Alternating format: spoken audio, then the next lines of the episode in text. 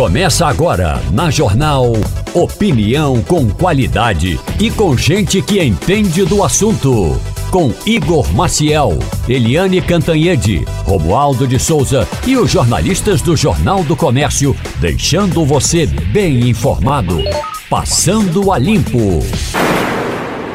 Eita, muito bom dia para você, muito bom dia aos ouvintes. Você que está nos acompanhando agora na Rádio Jornal nesta sexta-feira, quase sextou por aqui pra gente, é, rapaz, mas ainda estamos aqui no Passando a Limpo, que você acompanha agora pelo seu rádio, você acompanha pelo aplicativo, que você acompanha pela internet no YouTube também, no JC Play, o canal JC Play no YouTube, você pode acompanhar com imagens, inclusive, daqui a pouquinho você vai ter imagens, por enquanto tá só ali o, o, o logo da Rádio Jornal, mas daqui a pouquinho você vai ter imagens, estamos eu e Romualdo de Souza agora e também o Maurício Garcia.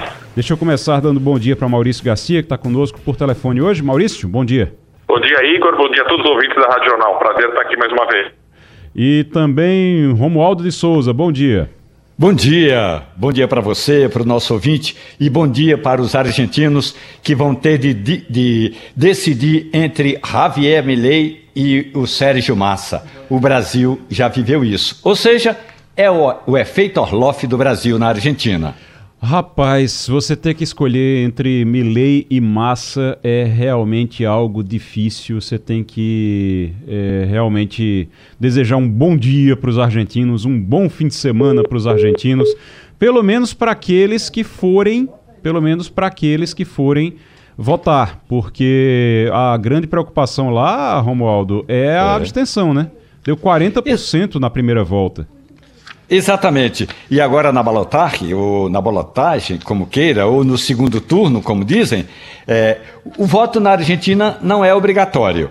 Ainda mais na segunda-feira tem um feriado para os argentinos. Hum. Muitos deles vão ficar em casa. Alguns vão votar, mas a expectativa é de que esse índice de abstenção deve chegar a, no mínimo, metade dos eleitores. Meu Deus, no mínimo metade? 50%? Exatamente. Meu Deus do céu. Rapaz, a gente vai voltar a falar sobre a Argentina daqui a pouquinho. A gente vai tentar conversar com um, um, correspondente lá, da Argentina, lá na Argentina, que é um amigo do Romualdo e nosso amigo também aqui, o Guido Nejanques, que já participou conosco, jornalista argentino, já participou conosco algumas vezes aqui e vai trazer esses últimos momentos antes da votação lá na Argentina. E essa vida difícil, essa situação difícil dos hermanos. O Romualdo, eu, eu queria começar falando sobre um outro assunto. Eu estava vendo aqui, rapaz. Eu, primeiro, tem muita gente que diz: ah, vocês não reconhecem quando Lula faz alguma coisa boa. Vou reconhecer, viu? Atenção. Rufem os tambores, vou reconhecer uma coisa que Lula fez muito boa, que foi dar razão a Fernando Haddad em relação ao déficit zero. É o seguinte: Fernando Haddad estava numa briga interna no governo porque ele quer manter a meta de déficit zero para 2024.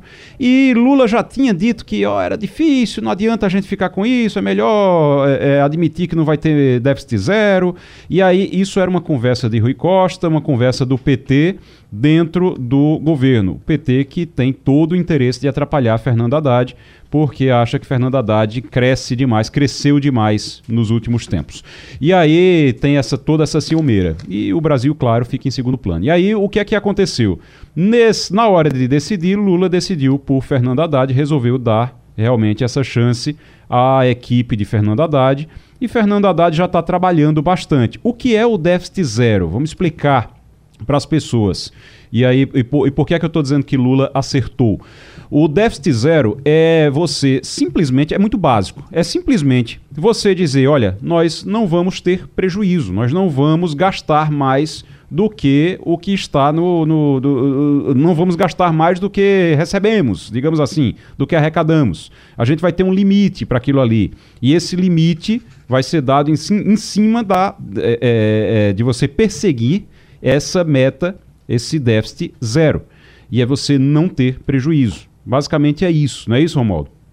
E, inclusive, é importante destacar, além de, disso que você falou, desse aspecto que você destaca, Sim. que é o seguinte: o presidente Lula tinha dito, inclusive, não, não vai ter essa da gente é, seguir essa regra, não, porque a gente precisa tocar obras. O presidente chegou a dizer o seguinte: nós precisamos ter mais obras. Ora, se tem mais obras e não arrecadou o suficiente para tocar essas obras, de algum lugar vai ter de tirar dinheiro, nem que seja aumentando o endividamento. Uhum. E aí o uhum. ministro da Fazenda correu atrás não de apoios no Palácio do Planalto, não. Fernando Haddad está quase todo dia no quarto andar no Palácio do Planalto, conversa com Lula, conversa com alguns ministros. Fernando Haddad fez o caminho certo. Foi atrás do presidente da Câmara e atrás do presidente do Senado.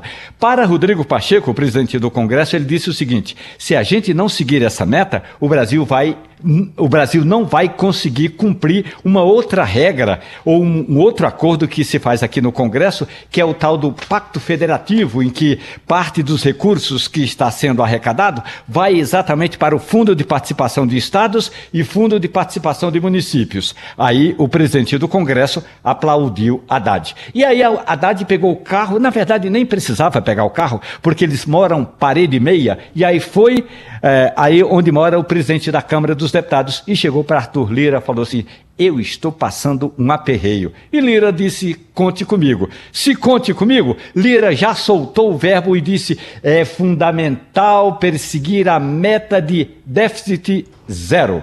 Ou seja, Lula viu que do outro lado da Praça dos Três Poderes, ali no Congresso Nacional, já tinham sido formadas duas fileiras, uma no Senado e outra na Câmara. E aí Lula uhum. teve de recuar. Pois é, então é o seguinte. Fernando Haddad venceu, Lula deu razão a ele, recuou, deu razão a ele, ótimo, maravilha. Teve a interferência de Arthur Lira e Pacheco, ótimo, a gente trabalha com o que a gente tem. É, principalmente falando de Arthur Lira. Agora, deixa eu falar uma coisa, só para finalizar esse assunto de. É, esse assunto de que a gente está falando aqui sobre o déficit zero. Déficit zero é realmente você não gastar além da conta. E o que o PT queria, o que os petistas queriam, os petistas que estão contra Fernando Haddad, o que Rui Costa queria, inclusive, Rui Costa acabou é, rendido, vencido nessa disputa interna, é, queria que gastasse mais, porque gastando mais, olha, vamos gastar, vamos fazer obra, porque aí a gente vai aquecer a economia. Gente, é uma falácia. Isso é uma falácia tá certo? Essa história de vamos gastar mais para poder aquecer, a economia, isso só gera voo de galinha. Voo de galinha é aquele voo que não vai longe. Você dá um, um impulso, voa um pouquinho e cai, voa um pouquinho e cai. E aí o Brasil vive de voo de galinha por conta disso. Por quê? Porque aumenta a inflação. Você tem ali o, o o aquecimento da economia, maravilha, muito bom, né, professor Maurício Garcia? É muito bom, mas aí depois vem uma inflação e a inflação derruba tudo, e aí vem crise, e aí complica tudo, e aí foi isso, e foi isso que a gente viu no governo Dilma, por exemplo. Foi um dos aspectos negativos do governo Dilma que levaram ao impeachment. Aí uma coisa, Romualdo, que hum. é, eu estava vendo, quanto o governo está trabalhando, Fernando Haddad está trabalhando, enquanto o Fernando Haddad está trabalhando para não dar prejuízo, para não dar prejuízo, para não ter déficit, a gente vê o, o, o, Congresso que até ajuda ali com Arthur Lira, com Pacheco, mas por outro lado atrapalha também. Eu estou vendo aqui que os partidos estão querendo, estão negociando um fundo eleitoral de 6 bilhões, é isso? É.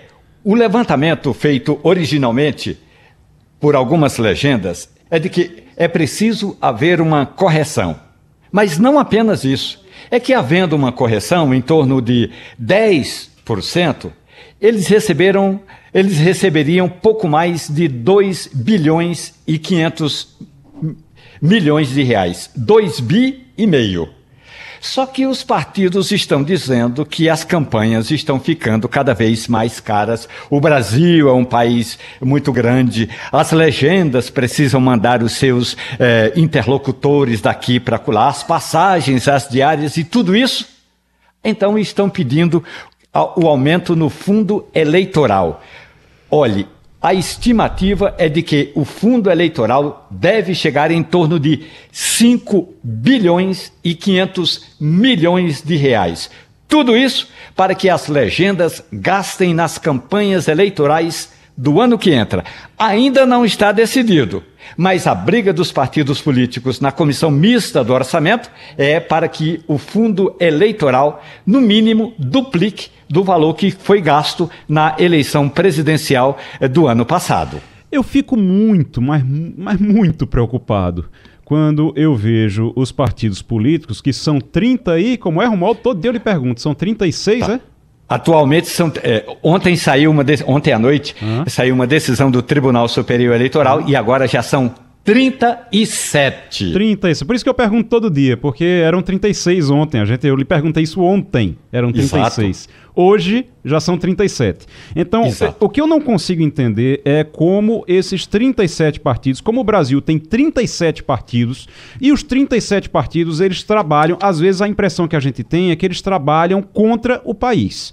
Você tem o governo, no caso a equipe econômica, tentando equacionar, tentando tirar dinheiro de sabe-se lá de onde, porque você começa a, a, puxar dinheiro debaixo de colchão, você começa a, a procurar, sabe quando você começa a procurar na, na, na, sua calça, você começa a procurar moedinha na, na no bolso da calça? Pronto, o, o, o governo está desse jeito, para poder manter as metas, para poder alcançar as metas, para poder ser respeitado em termos fiscais pelo mercado e, e, e pelo mercado internacional, pelos outros países também, para que a gente possa crescer, para que a gente possa se desenvolver, para que, que a gente possa gerar emprego, para que a gente tenha uma economia realmente forte. O governo está tentando fazer isso, a equipe econômica está tentando fazer isso. E aí a equipe, a equipe econômica tem que brigar com o próprio governo, com alguns setores do governo, e ainda tem que brigar com um ralo que virou o Congresso Nacional que o Congresso Nacional e, esses, e os partidos viraram um ralo. Eles querem mais dinheiro, mais dinheiro, mais dinheiro o tempo todo.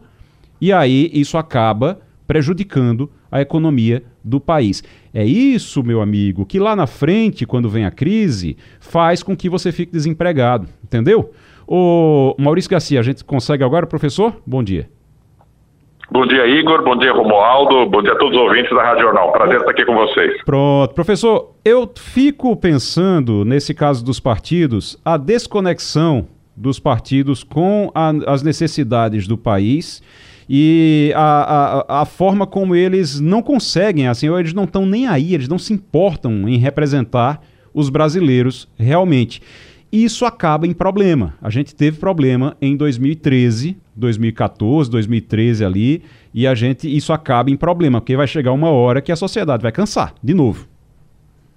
É, infelizmente, e as pesquisas que são feitas com relação à credibilidade dos partidos só demonstram isso, só comprovam essa falta de credibilidade, de associação e de representatividade desses grupos, dessas instituições com relação à sociedade como um todo. É uma pena, é uma pena. É, é, é, é difícil. Eu e vou fazer assim um detalhe, se oi, me permite. Oi, oi claro, Romualdo. Por gentileza. E é bom lembrar que, ainda que não prospere, mas tem uma PEC, uma proposta que altera a Constituição Federal e que trata do perdão das dívidas dos partidos políticos. Primeiro, os partidos não prestaram conta como deveriam. E mais, os partidos políticos também devem a previdência social. Ou seja, os partidos recebem dinheiro público do contribuinte, não prestam conta, eles ficam endividados, em vez de ir para a lista dos maus pagadores, eles próprios apresentam emendas ou alterações nas regras para deixar de pagar o que devem ao erário, ou seja, ao contribuinte. Tem partido que está devendo, inclusive, a Previdência Social, porque arrecada de seus servidores, desculpe, de seus funcionários e não contribui com a Previdência Social. Ou ainda, partidos que devem, porque cometeram irregularidade, devem eh, dinheiro de multas e não pagaram essas multas à Justiça Eleitoral. E agora vem com essa proposta de anistia, de perdão das dívidas. E ontem eram 36 partidos, hoje são 37. Então é Isso. um negócio, é um negócio que apesar de tudo que faz, assim, tá fazendo mal ao, ao país nesse ponto, nesse, nesse aspecto, mas é um negócio que cresce, né, no país. Pelo jeito é um negócio E até bom. Oi, Maurício. Até essa mini reforma política que ocorreria, eleitoral que ocorreria esse ano, que acabou não sendo aprovada a tempo, justificava isso. Era esse o objetivo e o único objetivo dessa mini reforma era perdoar mais os partidos ainda. Pois é. Vamos para o intervalo rapidinho? A gente já volta, mas só deixar isso bem claro. Governo, a equipe econômica, Fernando Haddad e a equipe econômica estão fazendo um esforço para sanear as contas do país. E nesse mesmo, é, nessa mesmo, nesse mesmo momento, os partidos políticos e os parlamentares, no, os líderes no Congresso, estão tentando conseguir aí um aumento do fundo eleitoral para 6 bilhões. 6 bilhões. Imagina o que é que dá para fazer nesse governo com 6 bilhões. E deixa eu lembrar você, deixa eu lembrar você que hoje tem passando a dica, viu?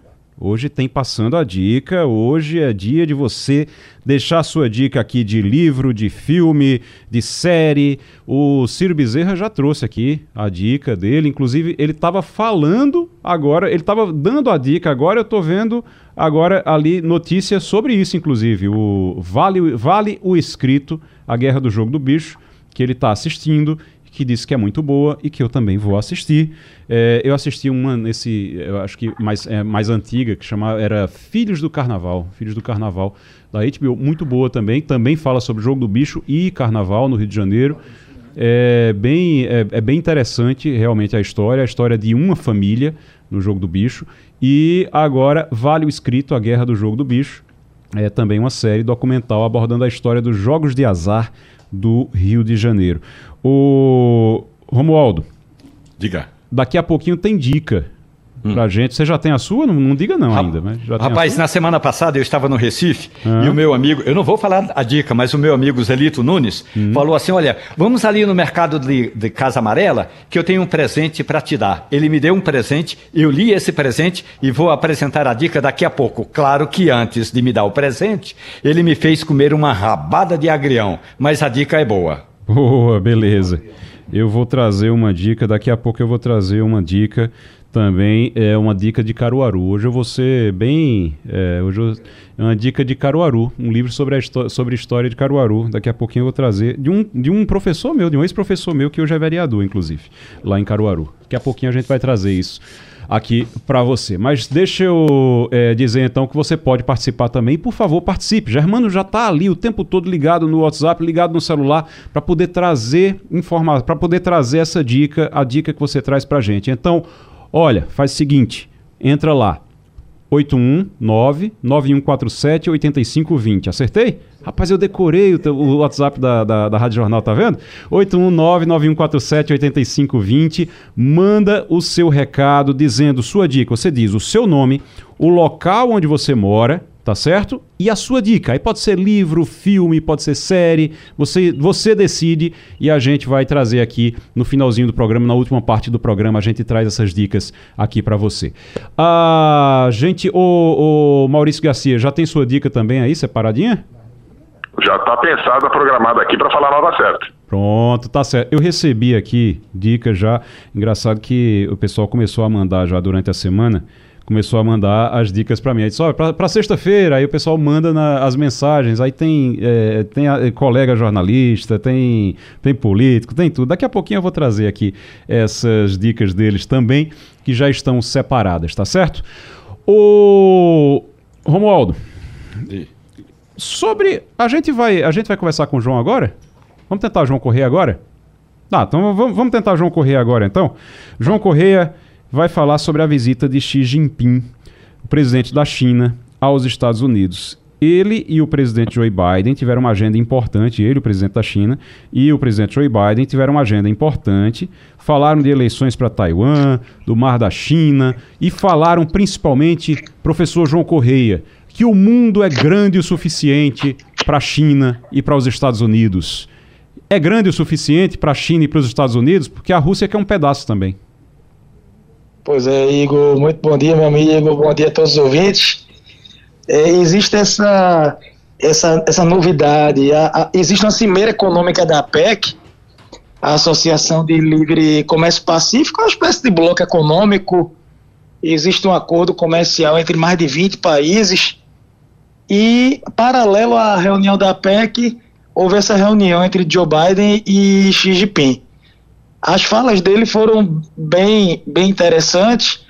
Ele disse realmente que o mundo era muito grande e capaz de suportar é, duas superpotências, o multilateralismo e afins, mas realmente falta combinar com os russos, que hoje tem uma agenda muito vinculada à China, mas historicamente, se a gente olhar para trás, pela União Soviética, sempre houve uma agenda, uma agenda própria do ponto de vista regional e, e global. As declarações foram, foram boas, eles debateram muito sobre a temática da questão das drogas. A gente pode falar sobre isso, a participação da China, é um problema de saúde pública dentro dos Estados Unidos. Falaram também sobre a questão envolvendo Taiwan, mas ficaram de fora algumas agendas, como a questão climática, não aprofundaram tanto sobre o Oriente Médio e, e tudo mais. Mas o ponto mais interessante foi que quando acabou a reunião, Xi Jinping foi se reunir com empresários americanos, inclusive foi ovacionado. E já o Joe Biden foi dar uma entrevista coletiva e um jornalista perguntou na lata se Biden considerava Xi Jinping ainda um ditador. Hum. E aí ele disse que sim, que ele era um ditador e a China era governada por um partido comunista. Bem, então é, é aquela coisa. É, é bom saber que ainda existe a diplomacia, que as portas estão abertas para o diálogo, para as negociações e para as visitas, porque enquanto existir isso, estaremos bem. Hum, é verdade. Professor João Corrêa, especialista em geopolítica, conversando com a gente. Professor, é, uma coisa que eu percebi ontem é que, pelo menos, quando a gente pega o noticiário depois do encontro do Xi Jinping com o Joe Biden, o noticiário na China dos jornais estatais ficou parecido com o noticiário dos jornalistas americanos. Ou seja, de uma imprensa livre, uma imprensa que não é livre, mas o, o, o, o conteúdo era o mesmo. Eu acho que isso significa que o encontro foi bom. Foi bom para o mundo, pelo menos, né? Não, veja, foi bom o encontro. A China é, tem a, a China tem um momento agora de vulnerabilidade. A economia chinesa já não cresce mais como em anos anteriores. A China sente as sanções econômicas é, criadas ainda pelo governo é, Trump e também algumas sanções do governo Obama, do governo Bush, poucas sanções, mas principalmente do governo Trump, que foram continuadas pelo governo de Joe Biden. Uhum. E ao mesmo tempo que os americanos sabem que o mercado chinês é um mercado muito importante, tanto que as grandes lideranças é, econômicas empresariais foram prestigiar é, no Hyatt Regency, é, no, no, hotel que houve a cúpula entre Xi Jinping e, e os empresários, foram prestigiá-lo. Ah, então, mas foi um tom muito ameno, pareceu muito Ctrl-C e Ctrl-V. Eu tive cuidado uhum. de acessar a imprensa estatal chinesa, tanto o Global Times como a Xinhua, que é uma, uma mídia ligada diretamente ao PCC. Sim. E basicamente foram acenos bem, bem positivos. Mas vamos ver, existe a teoria, o discurso, e existe a prática. Tem eleição de Taiwan em janeiro, uhum. tem a disputa pelo Mar da China, tem muita coisa acontecendo. Ucrânia, Hamas, Israel, a China sempre se coloca no ponto contrário aos Estados Unidos e vice-versa. É, vamos ver, inclusive, sobre o Oriente Médio. Agora, Romualdo de Souza. Professor, bom dia para você. A minha pergunta é a seguinte: nessa conversa importante do chinês com o norte-americano, eles falaram do BRICS, porque a China está no BRICS, os Estados Unidos não estão, mas há um certo receio da parte dos Estados Unidos de que esse BRICS comece a criar asas e, se tiver asinhas demais, em algum momento terão de ser aparadas, professor. Olha, Romualdo, muito bom dia. Perfeito. Eu ainda, eu ainda sou muito cético em relação a essa questão dos BRICS. Eu não vejo unidade por parte dos países. As duas principais economias, os dois principais países, têm uma disputa de fronteira muito séria e quente aquela região da Caxemira, toda aquela região montanhosa, existe uma disputa histórica entre Índia e, China. E, para além disso, a Rússia numa guerra contra a Ucrânia. A África do Sul com turbulências internas. O Brasil com essa questão da previsibilidade. né, tem uma agenda muito, muito própria. São sistemas políticos, sabe, Romualdo, tão antagônicos que é, é difícil. Eu, inclusive, quando anunciaram a expansão dos BRICS agora para janeiro, chamando Irã e Arábia Saudita, que são dois inimigos históricos dentro do Oriente Médio, que disputam a hegemonia dentro do mundo islâmico, dentro do mundo muçulmano. É, a Argentina, que é um país que tem problemas econômicos seríssimos de hiperinflação, moeda sem credibilidade. Eu fui pensando que mais o, o, o, o BRIC acaba se tornando numa agenda maior para a China mostrar força, é, demonstrar poder no xadrez geopolítico global. E a Índia, eu não, eu não acredito que a Índia vá querer ficar à sombra dos chineses. E a gente tem que ver também o comportamento da Rússia, como eu já disse, tem uma agenda histórica muito, muito particular. Eu penso que esse movimento dos BRICS até agora é muita manchete, mas pouca coisa concreta do ponto de vista coletivo. Individualmente, sim. A China é a maior potência investidora da África, infraestrutura na América Latina, lítio e afins, rivalizando com os Estados Unidos. Mas em termos de projeto coletivo, eu não vejo nenhuma grande ação coletiva com o DNA dos BRICS. Professor João Correia, conversando com o Passando a Limpo, hoje especialista em geopolítica, sobre China, Estados Unidos, sobre BRICS, o Maurício Garcia. Bom dia, João. A minha pergunta vai mais para o entendimento do, do, cenário americano com relação a essa, essa visita. É, pegou muito mal, pelo que eu ouvi falar, é, essa, essa, essa coisa do Joe Biden chamar de ditador o, o Xi Jinping logo depois com ele praticamente ali, né? Isso, isso não passa para o eleitorado americano que de fato Joe Biden está meio senil e isso prejudicaria a situação de Joe Biden nas próximas eleições e as pesquisas têm mostrado isso, né? Ele está cada é, Trump está cada vez mais forte. O qual o impacto disso? Olha, sem dúvida, veja, é, a, a gente percebe já pelas coletivas da Casa Branca. São coletivas que são sempre foram restritas mas assim, só permitiram quatro perguntas a Joe Biden. Foi algo muito rápido. A gente percebe que a exposição pública dele é cada vez menor. E, e tem uma vice apagada. Tem uma vice extremamente apagada, que é a Kamala Harris. E isso, sem dúvida, essas declarações dele atrapalham. Outro ponto também, a pressão muito grande do eleitorado. O eleitorado democrata tende a não apoiar no longo prazo essa guerra Israel e Hamas, toda essa questão bélica, o envio de armas e afins, isso divide muito o eleitorado democrata. Enquanto o eleitorado republicano, o eleitorado do Trump, é um eleitorado que é mais coeso nessa questão. Então, ele tem problemas internos econômicos, tem a questão da, da idade e da desenvoltura política, do desgaste que vem acontecendo. A inflação saiu agora um índice mostrando que a inflação desacelerou, inclusive o mercado reagiu positivamente essa semana, mas ainda é muito cedo para a gente afirmar que isso é algo pontual ou é uma tendência de desaceleração.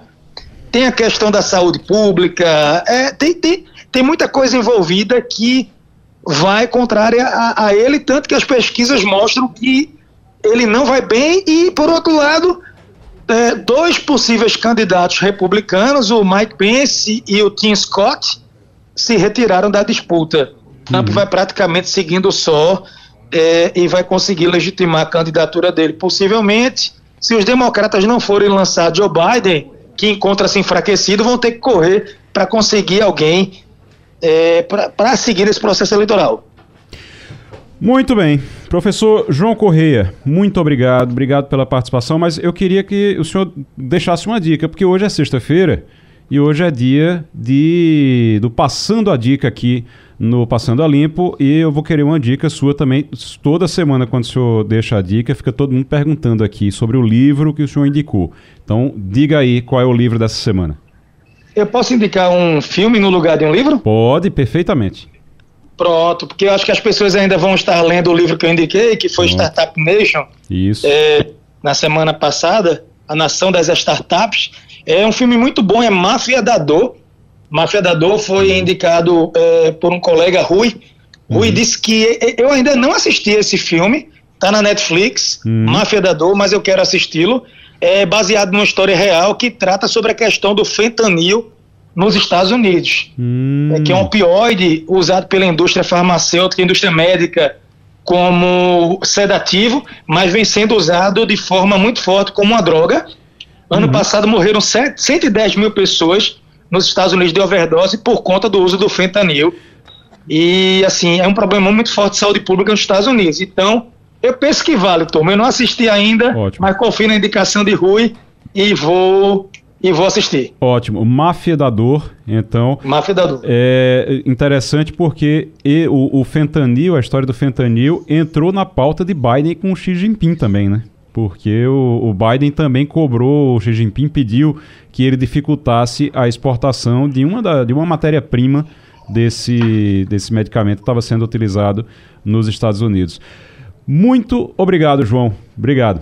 Muito obrigado, turma. Um forte abraço para vocês. Valeu, abraço forte. É, a gente está já na linha com o Guido Nejanques, que é jornalista argentino, vai conversar com a gente sobre as eleições. Agora, Guido, seja muito bem-vindo mais uma vez aqui ao Passando a Limpo. Bom dia, bom dia, muito obrigado. Ô Guido, eu estava dizendo aqui no início do programa que a situação da Argentina não é fácil e a gente estava falando sobre, inclusive, por não ser fácil, tem muita gente que nem vai votar. É a expectativa de uma abstenção muito alta aí para domingo. Mas quais são as últimas informações dessa eleição que acontece no próximo domingo, que decide o futuro da Argentina? Bom, primeiro são muitas informações, então vamos tentar fazer um resumo do mais relevante que está acontecendo. É, só vou tirar o fone de ouvido porque o som tá. Tudo tá... bem, tudo bem. Que dá um retorno, né? Fala. Romualdo, o, enquanto a gente refaz o contato com o Guido Nejanques ah. aqui, o, o, o que é que o Brasil, como é que o Brasil está vendo essa eleição? Do que você conversou com o pessoal por aí, Itamaraty está preocupado, o governo brasileiro está preocupado com a eleição? O, o que vai acontecer na Argentina é mais ou menos o que aconteceu ontem no metrô em Buenos Aires. Dois brasileiros se encontraram. Quando um viu que outro era brasileiro, fez aquela saudação tradicional. E aí, tudo bem? E aí perceberam que um torce por Massa e outro por Milley. Javier Massa, é, é, Javier Milley e o, o, o Massa são eh, os dois que disputam as eleições presidenciais, e aí os dois brasileiros se abufelaram, entraram no tapa no metrô de Buenos Aires. Ou seja, aqui no Brasil é o seguinte: quem apoia a massa, ou, aparentemente, é como se fosse o candidato do presidente Lula. Quem apoia Milley, aparentemente, é como se fosse o candidato de Jair Bolsonaro. E a gente sabe que o Brasil não está dividido entre esses dois projetos políticos. Estamos de volta? Guido Nejanques. Guido, caiu a ligação na, na hora lá. Caiu, caiu. Mas, mas vamos lá, só para só a gente entender, qual é a situação hoje do Milley e do Massa? A gente sabe que a, as pesquisas estão mostrando um aperto muito grande ali entre os dois, mas dá para confiar nessas pesquisas? Olha, aperto é total. A gente sabe que é muito difícil para quem fala permanentemente com eh, os responsáveis dos institutos de pesquisa, né? Eles sabem muito bem que esse essa metodologia de aferição do sentimento da sociedade não está funcionando bem nos últimos tempos, não só na Argentina, eu diria no mundo inteiro, né? É, é mais difícil é, no mundo de interconectado, redes sociais, informação em tempo real, a velocidade do som, né? E esse método de aferição de sentimento ser um sentimento confiável, fiável. Então, não, não estão funcionando bem, mas é o instrumento que nós temos, né, para para tentar saber o que está acontecendo na sociedade. E há sim uma coincidência entre elas, entre 15, 20 pesquisas de opinião que a gente tem disponíveis desde o primeiro turno para aqui, que vai ser uma disputa muito apertada, é, cabeça a cabeça. Uhum. É, temos alguns distritos, algumas províncias chaves. É, Córdoba é uma delas. Hum, Córdoba é uma província mediterrânea, tem muitas pessoas que, quando uhum. fazem comparações entre Argentina e Brasil, é, comparam Córdoba com Minas Gerais. É um uhum. pouco isso. É um Córdoba reflete na sua geografia é, a geografia da Argentina inteira, né? Uhum. É uma província agropecuária, mas também uma província urbana, é uma província industrial, é uma província pobre e é uma província rica. É, e aí hum, é muito importante para a massa não perder de lavada, né? Porque foi a província que em 2015 ela deu o triunfo com a, com a diferença que ele ganhou aí ao Maurício Macri na disputa presidencial. Então, é uma província onde Massa tem feito esforços importantes para tentar recuperar alguns votos. É, é, um fato que Massa vai ganhar também por uma vantagem bastante importante a província de Buenos Aires, que representa praticamente 40% da população do país, um pouquinho menos, 38 por aí. É, então, eu diria que há muito, muito, muita tensão nos dois acampamentos, né? E é, nesses últimos dois dias de até a eleição, que a campanha acabou, né? Vamos ter muita coisa, muita coisa suja, né? É, inclusive nas redes sociais, porque isso aí infelizmente, virou uma praça onde todo está permitido e não tem nenhuma mediação nem intervenção do Estado.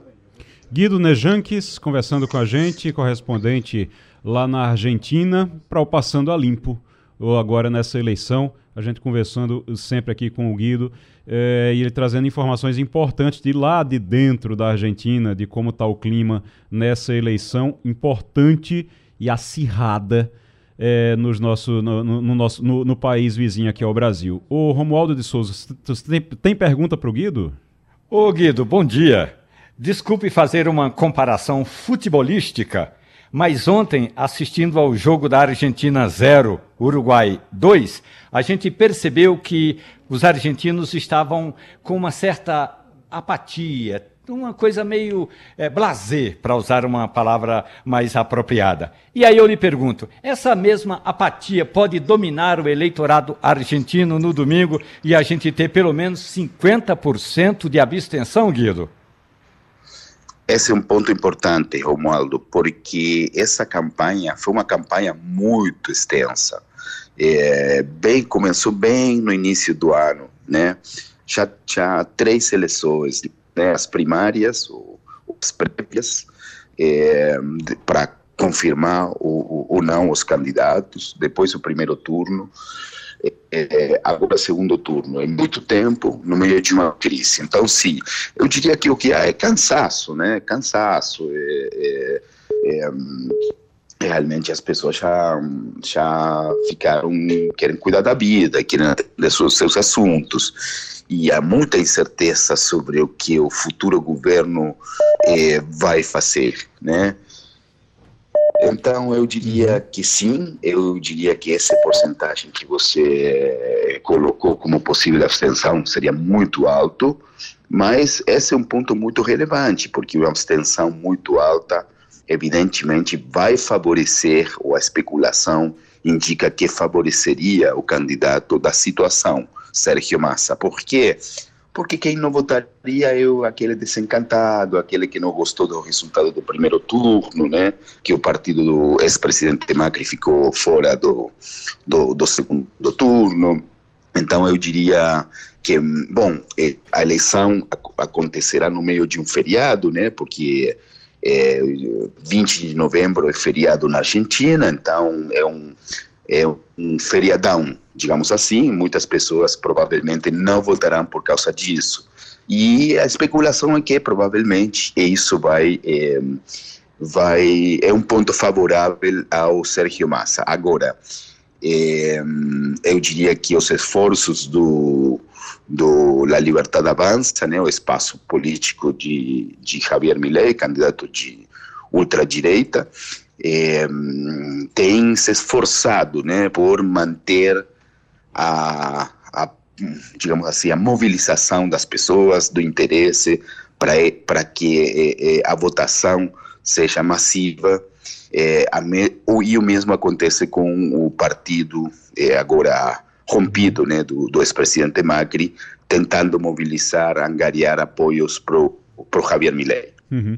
Guido Nejanques, muito obrigado. Guido, é, vai ter a eleição no domingo. Eu já vou pedir para o pessoal marcar com você, se for possível, na segunda-feira a gente vai fazer uma avaliação aqui no Passando a Limpo sobre essa eleição na Argentina. Pode ser? Já tô, tô lhe vai pegando um de surpresa. Tô lhe pegando de surpresa aqui agora, na, já no ar. Não, pode. Já vou só avisar... vou cobrar uma coisa, ah. só vou cobrar uma coisa para vocês. Sim. Um almoço em Chicapitanga, pode ser? O, o almoço no suco de, pica, do suco de pitanga. pitanga. Pronto, perfeito. Fechado. Resolvido. Tá, fechado, combinado. Até segunda, então. Um grande abraço. E a gente vai conversar com a Eliane Cantanhede daqui a pouquinho. Daqui a pouquinho a gente vai conversar com a Eliane Cantanhede aqui, inclusive, sobre essa história do déficit zero de Fernando Haddad, que ganhou uma, uma batalha, mas a guerra não está resolvida ainda. Ela vai falar sobre isso, falar também sobre guerra de Israel, é, Lula confirmando que há outros 54 brasileiros. Olha para isso. Rapaz, eu escrevi na coluna hoje, na coluna Cena Política, hoje no Jornal do Comércio, sobre isso, inclusive. Lula achou que estava tudo resolvido ali, né? Lula achou que estava tudo resolvido e aí fez aquelas declarações contra Israel, dizendo que é, é, comparando Israel com o Hamas. E aí logo depois disseram, opa, ó, é o seguinte, presidente, tem mais brasileiro lá na faixa de Gaza. Aí ele vai e liga para o presidente de Israel ontem para pedir com jeitinho que, para avisar com jeitinho que tem mais 54 brasileiros lá. Complicado, a verborragia de Lula às vezes é, atrapalha Aliás, atrapalha bastante. Mas a Eliane Cantanhede está na linha conosco agora. Eliane, muito bom dia para você. Bom dia, Igor, colegas, ouvintes. Ô, Eliane, o ministro Fernando Haddad ganhou a batalha. É, a guerra não está resolvida ainda. E no meio disso, eu estava vendo essa briga todinha para poder resolver a questão do déficit zero, se a meta vai ser essa, se não vai, se fica a meta, se não fica a meta, e os partidos políticos e o Congresso estão brigando para aumentar fundo eleitoral. É, a gente, a, o, o, Brasil vive uma situação que é sempre, que é sempre muito complicada, né? Muito difícil. É, exatamente, né, Igor? Quando a gente olha essa questão toda, a gente vê que, primeiro, Nesse primeiro ano do governo Lula, o Fernando Haddad enfrenta uma batalha atrás da outra, uma batalha atrás da outra. E eu sempre lembro da frase de um assessor dele, um assessor importante, me dizendo o seguinte: negociar com o Centrão, Ih, isso é fácil, duro mesmo é negociar com o PT. então, todas essas batalhas do Fernando Haddad para trazer um certo pragmatismo uma certa ortodoxia é, para a economia, é, tudo isso ele enfrenta sempre o PT. E aí é a Gleice Hoffmann, presidente nacional do PT, e também o chefe da Casa Civil, Rui Costa, que é do PT, que está dentro do Palácio Planalto, ali no ouvido do presidente Lula. Então o Haddad ganhou mais essa, né? Mas até quando? Né? A própria uh, Fazenda admite. E esse déficit zero que está mantido agora, ele tem um outro prazo de análise que é o fim do ano e um outro prazo de análise que é março do ano que vem. Por quê? Depende da arrecadação. E aí o uh, Haddad tem que é, digladiar com o PT, com o chefe da Casa Civil, mas ele se aproxima e faz uma tropa junto com o presidente da Câmara, Arthur Lira, o presidente do Senado, Rodrigo Pacheco, para aprovar as questões de aumento de arrecadação, aumento de receita. Então tem a subvenção, né, o fim da subvenção, tem também a taxação dos juros de capital próprio, aos juros, é, também a taxação de offshore, fundos especiais, e uh, tem aquela questão também das apostas desportivas, é, que vai ser votada na, no plenário do Senado, segundo eu, eu falei ontem com o Rodrigo Pacheco, segundo ele, está para ser votado as, uh, as apostas, a taxação das apostas esportivas já na terça-feira. Então aumenta a arrecadação com a ajuda do Congresso Nacional. Mas é como você disse, Igor, ao mesmo tempo em que o, o Congresso ajuda a aumentar a arrecadação, o Congresso também tira a sua lasquinha. E qual é essa lasquinha? É recuperar 10 bilhões que sobraram do orçamento secreto e que eles querem criar um novo tipo de emenda impositiva, que é a emenda é, dos partidos. Então, cada partido vai pegar uma opa, uma boquinha nessa história toda, ou seja, a negociação custa caro. E do outro lado, o seguinte, o pessoal da Haddad reclama que o governo só fala em gastar, gastar, gastar, gastar, e o Haddad que se vire para garantir a arrecadação. E eles também estão cobrando a Simone Tebet. A Simone Tebet agora vai ter que fazer o papel da malvada com uma tesoura na mão cortando, porque não adianta nada você aumentar a receita se o gasto continua aumentando junto. Uhum. Você não chega ao déficit zero. Aliás, vai ser muito difícil é, confirmar esse déficit zero.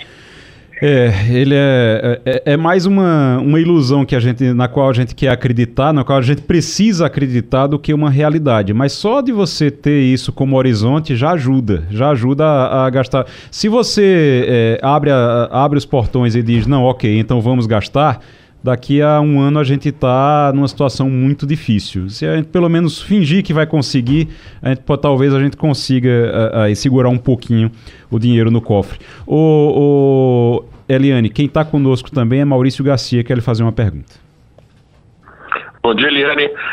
A gente está falando aqui de batalhas, de guerras, de, de, existem as guerras, a guerra do Hamas contra Israel, tem a, a, guerra na Ucrânia, mas a gente tem uma outra guerra, essa bastante implacável e também muito importante, que é a do clima, com mudanças que tem de temperatura e previsões para o El Ninho para o ano que vem muito negativas, muito preocupantes. O que, você sabe a mais sobre isso que pode compartilhar com a gente aqui? Olha, Maurício, é, é, essa é uma grande guerra. Eu digo que depois da pandemia da Covid, você agora tem a pandemia do clima.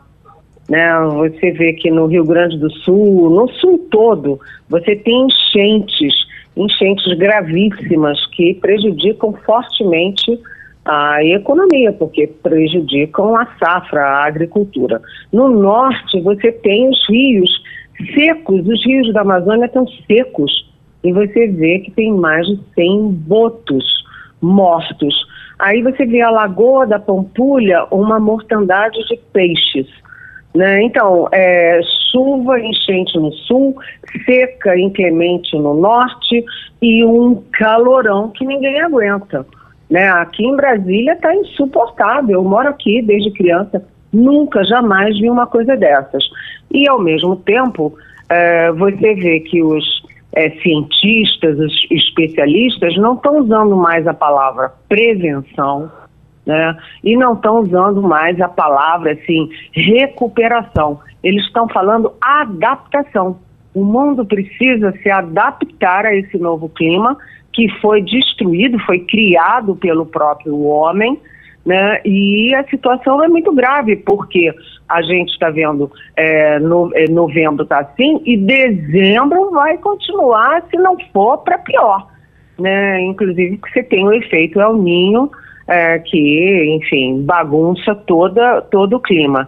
E quando você olha uma coisa dessas, primeiro, você olha que é, é, isso tem um impacto enorme na economia, enorme na vida das pessoas, mas o impacto mais dolorido e mais direto é nas populações pobres, aquelas que moram mal, né, que não tem ar condicionado no ônibus, que tem que andar no sol aberto, quente, fervendo para ir para a escola, para ir para o trabalho, que não tem água potável é, é, disponível o tempo inteiro, ou seja, é uma calamidade social também.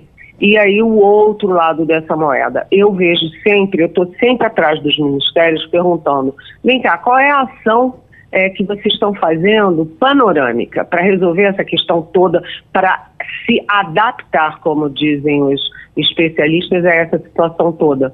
Isso tem que ser um trabalho de pandemia mesmo, é, e tem que ser coordenado pela Casa Civil, envolvendo vários ministérios. Mas aí você vê, a saúde solta um, uma, sei lá, uma cartilha dizendo, olha, não pode deixar ninguém fechado dentro do carro. Ah, puxa, tá.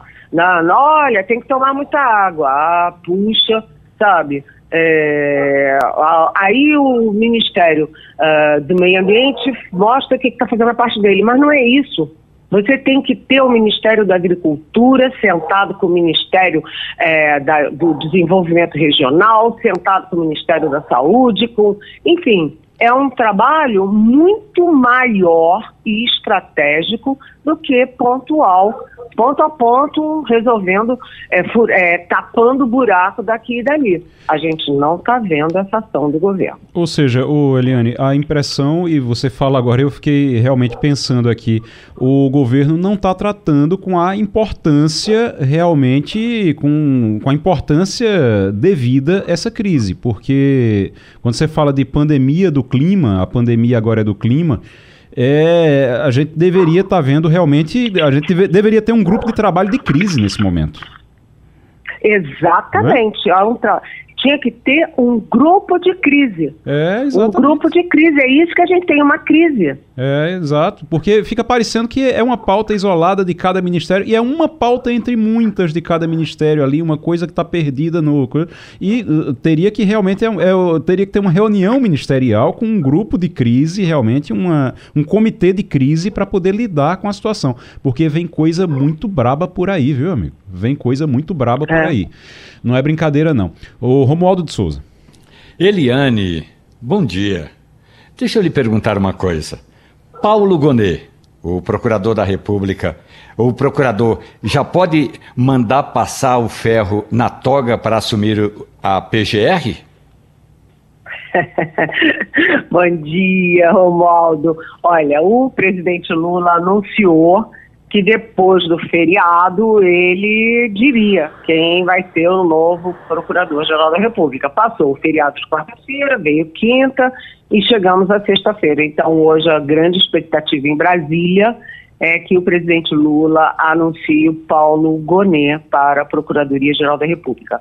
Paulo Gonet é vice-procurador eleitoral, ele foi muito importante para declarar o Jair Bolsonaro inelegível por oito anos, ele é muito respeitado no meio jurídico e ele tem dois padrinhos fortes, os ministros do Supremo Gilmar Mendes e Alexandre de Moraes.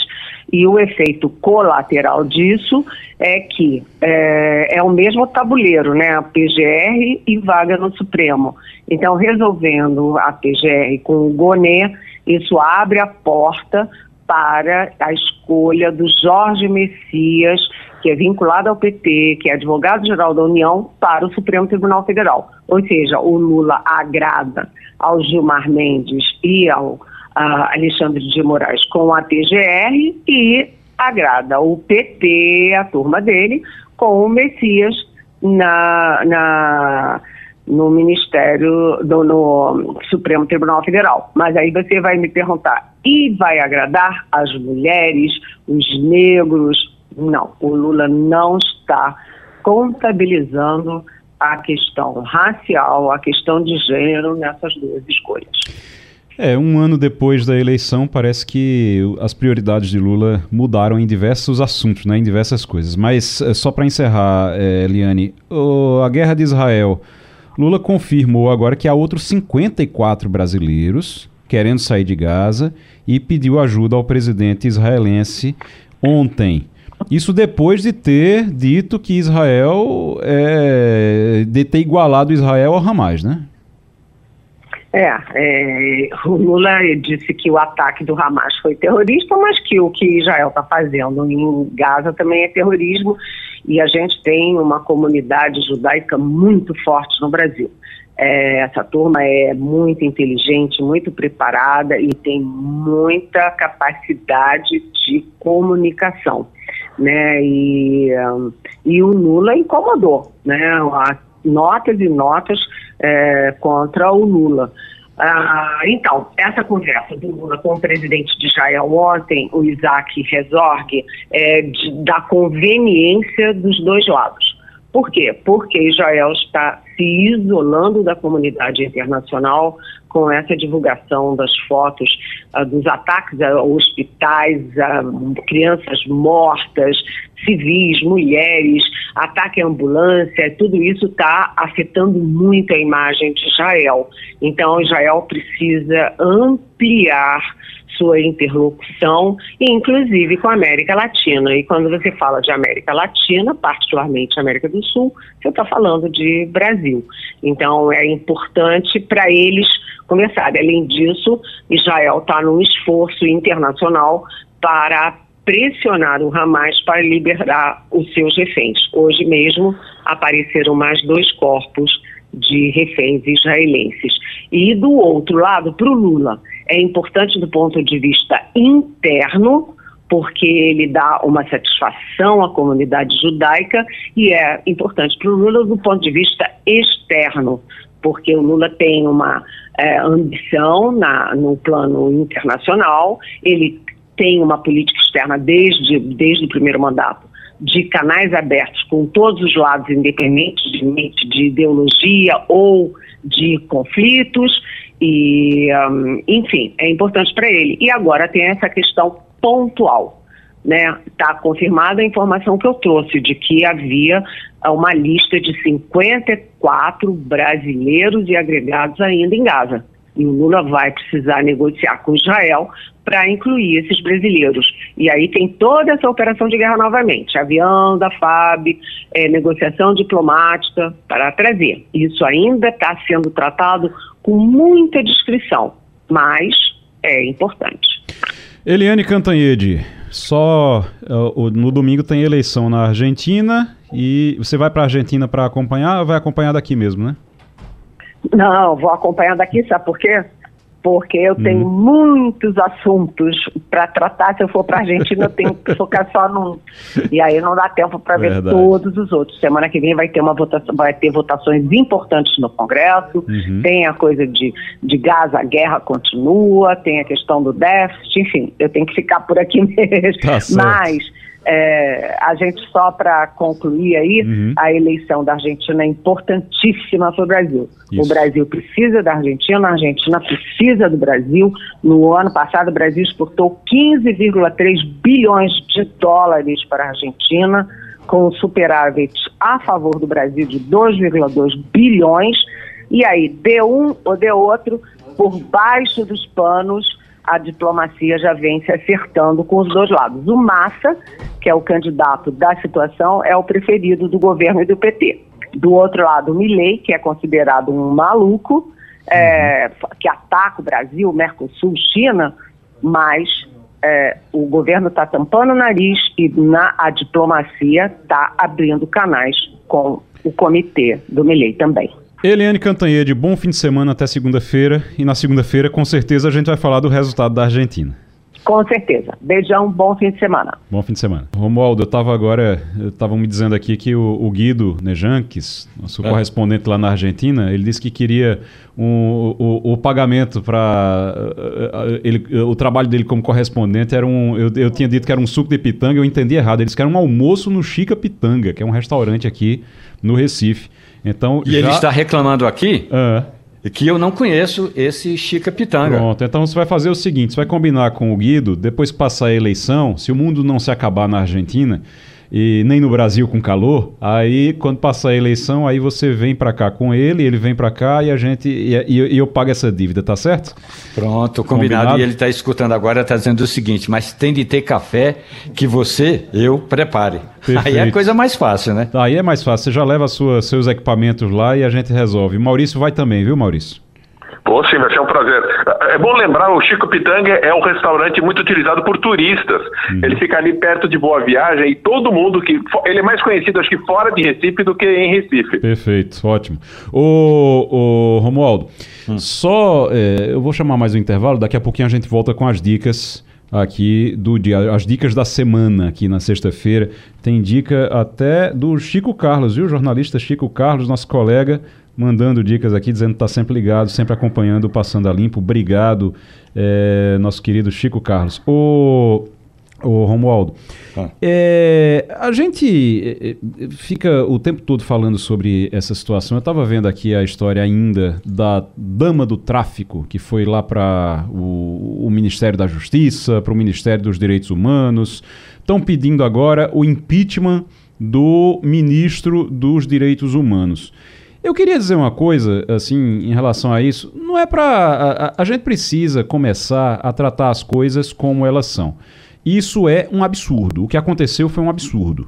Tá certo? Isso é a primeira coisa. Agora não é caso para impeachment, não. É caso para mudarem toda a segurança e todo o processo, todo o protocolo de acesso aos órgãos públicos no Palácio do Planalto, no Palácio da Alvorada, no Palácio, é, nos ministérios.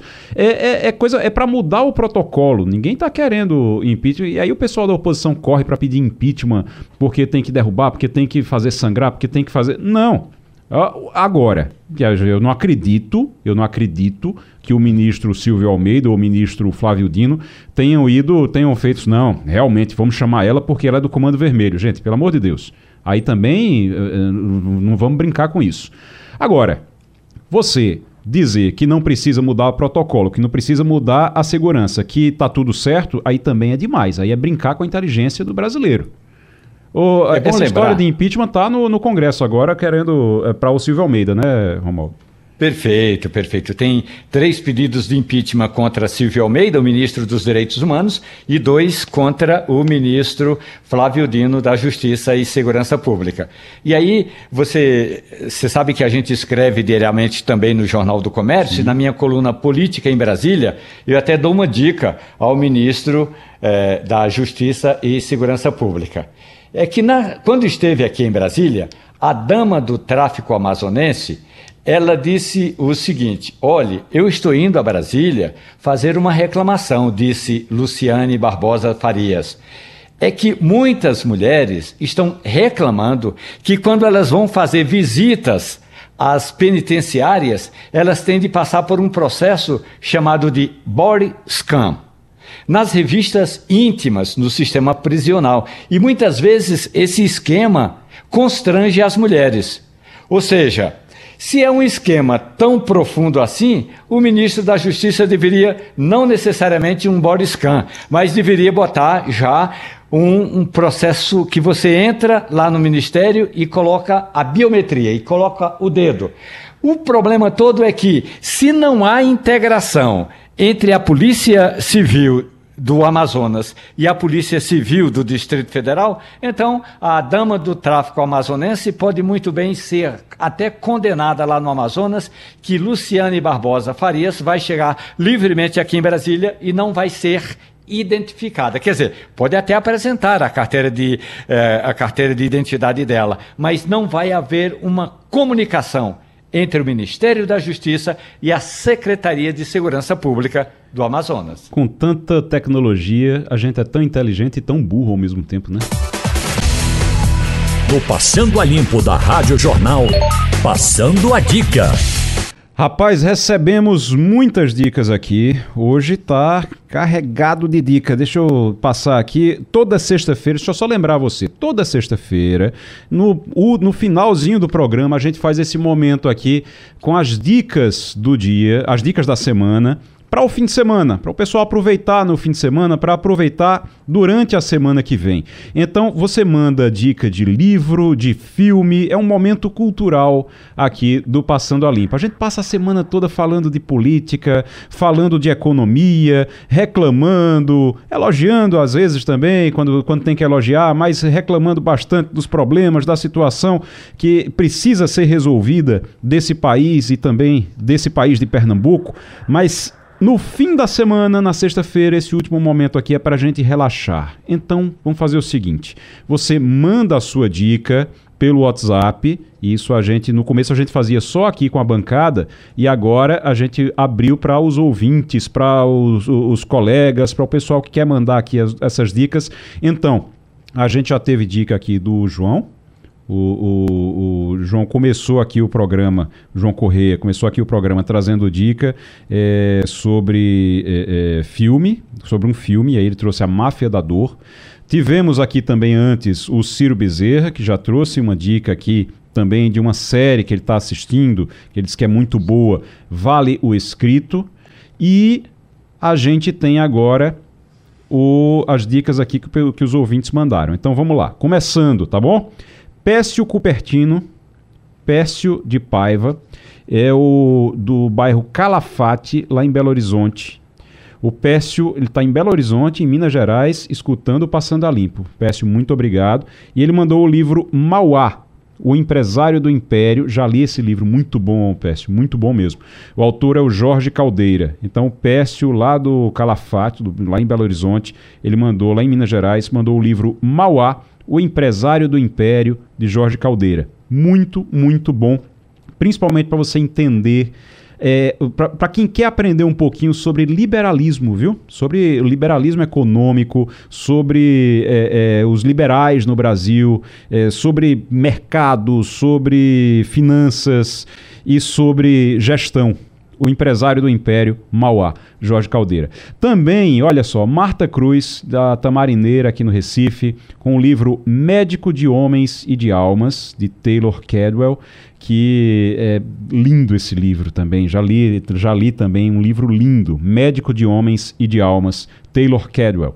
O, a Marta também mandou aqui o filme Estrelas Além do Tempo, Estrelas Além do Tempo, e a série The Good Doctor, que é O Bom Doutor. Eu acho que tem no, no Globoplay também, tem na, nas plataformas, né?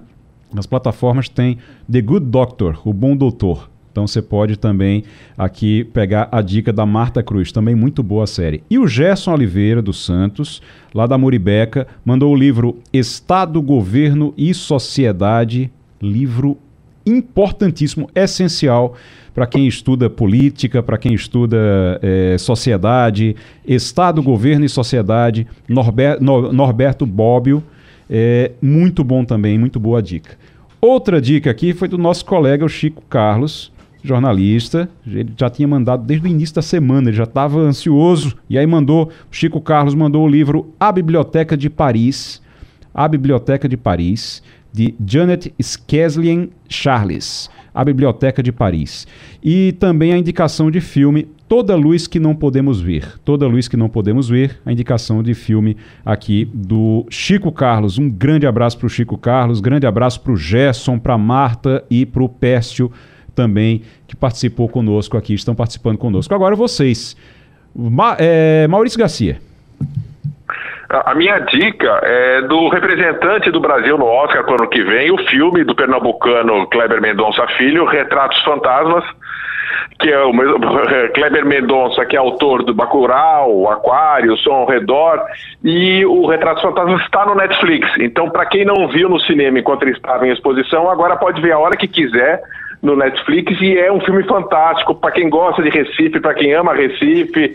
É, é uma identificação, imagens muito bonitas, antigas. E eu acho que vale a pena rever para quem já viu e para quem não viu, está aí disponível no Netflix para todo mundo ver. E agora, o, no caso, o, eu assisti, inclusive, já assisti no cinema. E está disponível agora para todo mundo ver também, né? Tá no, na, nas, nas plataformas. Tá no Netflix. Também. Pronto. Tá no Netflix. E, e, é uma coisa. Tem uma frase no, no, no filme que é muito legal. Ó. Lugares são tão importantes quanto pessoas.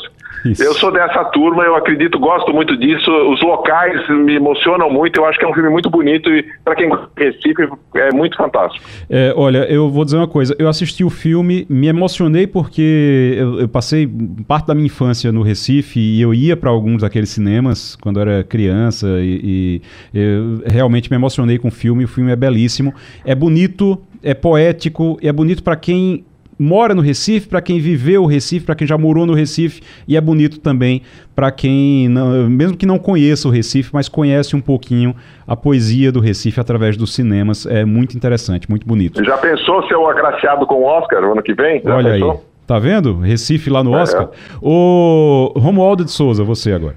Bom, eu trago o livro do poeta paraibano, radicado no Recife, Zelito Nunes. O livro é Pinto Velho de Monteiro, um cantador sem parelha, com o prefácio de Santana, o cantador. Pinto Velho de Monteiro foi poeta, vaqueiro, auxiliar de enfermagem, guarda e combatente de cangaceiros. Mas ele era bom também nos versos. Um dia alguém falou e disse: Olha, eu quero te dar um mote. O mote é: Comi na casa de Pinto galinha com rapadura. E aí Pinto escreveu: Cheguei numa ocasião que procurei, mas não tinha nem xerém, nem farinha, nem arroz, nem macarrão, fubá, bolacha, nem pão, nem salada de verdura. Por não ter muita mistura, eu já vinha tão faminto, comi na casa de Pinto galinha com rapadura. Diz Elito Nunes, Pinto Velho de Monteiro, um cantador sem parelhas. Eita, danoso. Muito bom. Pinto Velho de Monteiro, um cantador sem parelhas. Está aí então a dica do Romualdo de Souza. Muito bom. Oh, deixa eu trazer minha dica aqui. Minha dica é a seguinte.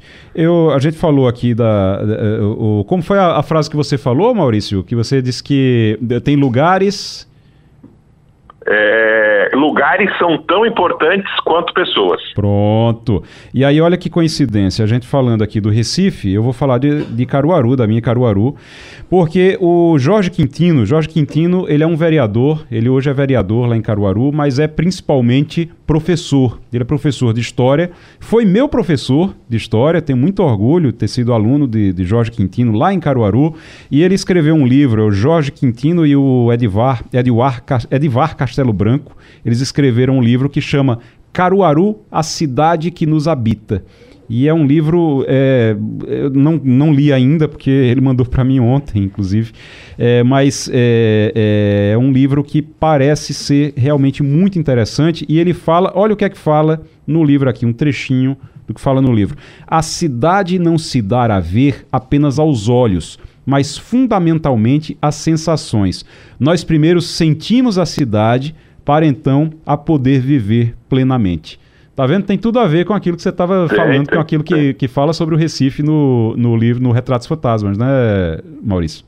É, e eu, eu que faço pesquisa qualitativa, principalmente, é um pouco disso que a gente sente nessa avaliação que faz sentir o que, que a pessoa, o que a cidade está querendo, está precisando, e é muito, é muito relativo com pesquisa também, muito, muito interessante. Muito bom. Tá aí então o Caruaru, a cidade que nos habita, do Jorge Quintino e do Edvar Castelo Branco da editora Cancioneiro, Caruaru, a cidade que nos habita. O, gente, só para gente agora encerrar, agradecendo a todos que participaram aqui é, do Passando a Dica, nossas dicas de filmes, de séries, muito obrigado a todos, continuem participando, na semana que vem tem mais. Agora, Romualdo, só para gente encerrar, a agenda é. para a semana que vem. A semana que vem tem prefeitos em Brasília, porque é época de elaborar o orçamento da União e tratar das emendas parlamentares. Portanto, os prefeitos devem bater a porta dos deputados e senadores para conseguirem recursos do orçamento. E uma dica, senhor prefeito: você que, oh, isso vale só para os prefeitos. Você que está vindo a Brasília, venha com uma gravata, porque senão você vai ser barrado e aí é difícil negociar estando longe dos gabinetes. Como é, rapaz? O pessoal vai e não leva gravata? Muitos prefeitos vêm a Brasília, trazem aí vereadores, secretários, e boa parte deles vem sem gravata. Às vezes até eu empresto. Eu tenho um estoque de gravata lá no comitê de imprensa, tenho umas três ou quatro gravatas empresto. Mas quando tem mais de cinco ou seis, aí não tem jeito de fazê-los entrar. Sem gravata não tem como entrar, prefeito. Rapaz, ô, ô Maurício Garcia, você que tem dinheiro, eu vou, vamos, vamos fazer uma sociedade. A gente, a gente, vamos vender gravata na porta do, do na porta do Congresso. A gente monta uma banquinha ali, né? É, rapaz, vamos ver, vamos botar uma, uma banquinha vendendo 3 por gravata. 10, 3 por 10. Uma é 3, 3 é 10. uma é 3, 3 é 10. Combinado, então. Romualdo de Souza, obrigado. Separei as gravatas para os prefeitos na semana que vem. Muito obrigado pela participação. Bom fim de semana. Muito obrigado também, Maurício Garcia. Um grande abraço para você. Até semana que vem também. E muito obrigado a você pela audiência. Deixa eu lembrar mais uma vez que esse programa ele é retransmitido de madrugada e você também pode escutá-lo, pode ouvi-lo nos aplicativos de podcast, na Rádio Jornal, no site da Rádio Jornal e também nos aplicativos, nos principais aplicativos de podcast. Pode assistir também pelo YouTube, no canal JC Play você acompanha o Passando a Limpo todos os dias. Então, Passando a Limpo aqui na Rádio Jornal vai se despedindo. Um grande abraço para você e até semana que vem. Bom fim de semana e Deus nos ajude com o calor e Deus ajude os argentinos com a eleição deles. A Rádio Jornal apresentou opinião com qualidade e com gente que entende do assunto. Passando a limpo, dando